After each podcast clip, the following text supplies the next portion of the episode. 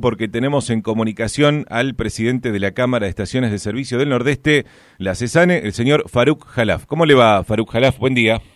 Buen día, Gustavo, ¿cómo te va? Muy bien, muy bien. Bueno, el, viernes, el viernes eh, habían eh, informado desde los medios nacionales que se venía un aumento de más o menos el 5%, cosa que se concretó en la madrugada del domingo. Le pregunto, Faruk Jalaf, ¿fue de 5 o fue de 8 como dicen algunos medios de Buenos Aires? No, no, acá ha sido el 5%, lo que puede ser que en Buenos Aires eh, haya sido mayor porque ellos están retrasados con respecto al interior. Tienen un retraso de aproximadamente casi un 10%. Ajá. Y, o sea, tres pesos menos, tres pesos menos más o menos pagan en Buenos Aires. Exactamente, exactamente. Entonces, eso podría ser de que haya aumentado algo más en Buenos Aires para, para compensar y no incrementarla más en el interior. No tengo los precios en este momento de Buenos Aires, a lo que ha subido, eh, realmente eh, se esperaba un incremento de ese tipo porque lo pactado de un 3% fue antes de que el dólar llegara a los 30, estaba pactado con un dólar de 25. Entonces, eh, esto produjo que el incremento solamente llegara a un 5, que pretendían más inclusive las petroleras. ¿Cuánto querían las petroleras, Farouk? Y calcularle que el dólar subió un 20%. El dólar subió un 20% eh, desde de, los 25 a los 30. Eh, las petroleras pretendían prácticamente un 7 o un 8% como mínimo. Es lo que le calculamos nosotros. No hay referencias al pedido que han hecho, pero eh, lo que se les permitió es solamente un 5%. Lo más probable es que cada mes se vaya actualizando algunos eh, puntitos más, ¿no?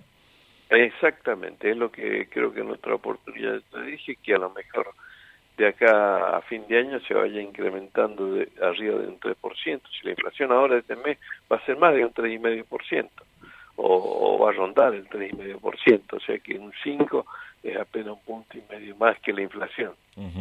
Ayer el ministro este, Dante Sica, que es el nuevo ministro, em, eh, perdón, no es Dante Sica, sino el ministro Iguacel, el nuevo ministro de Energía, que reemplaza, sí. Claro, que reemplaza a Aranguren, eh, dijo en un programa televisivo eh, intentando justificar la cuestión que igual estamos muy por debajo, pero él decía muy por debajo de los países de la región.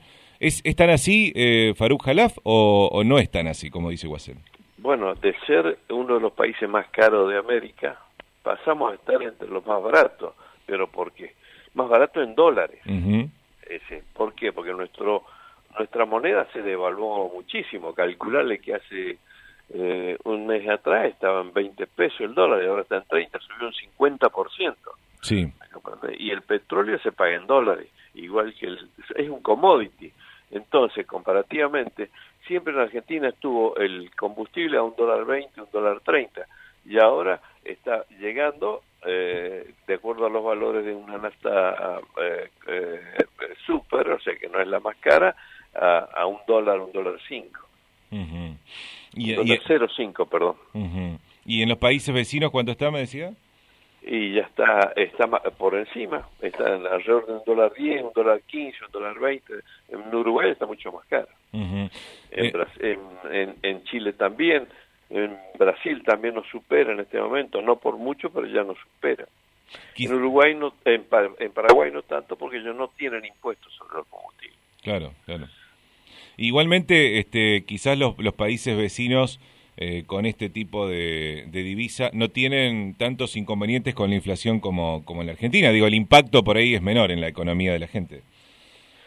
Bueno, el impacto de los combustibles es importante para todos los países porque en base a los combustibles se mueve la economía de un país.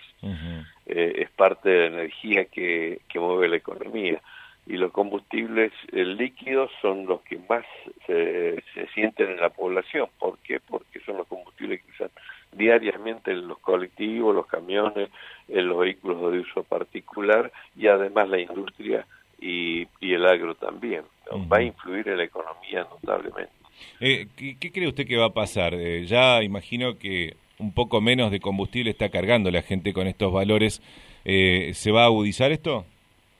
Bueno, la gente ya vio una caída Este último trimestre hubo una caída de 3% en las ventas a nivel país.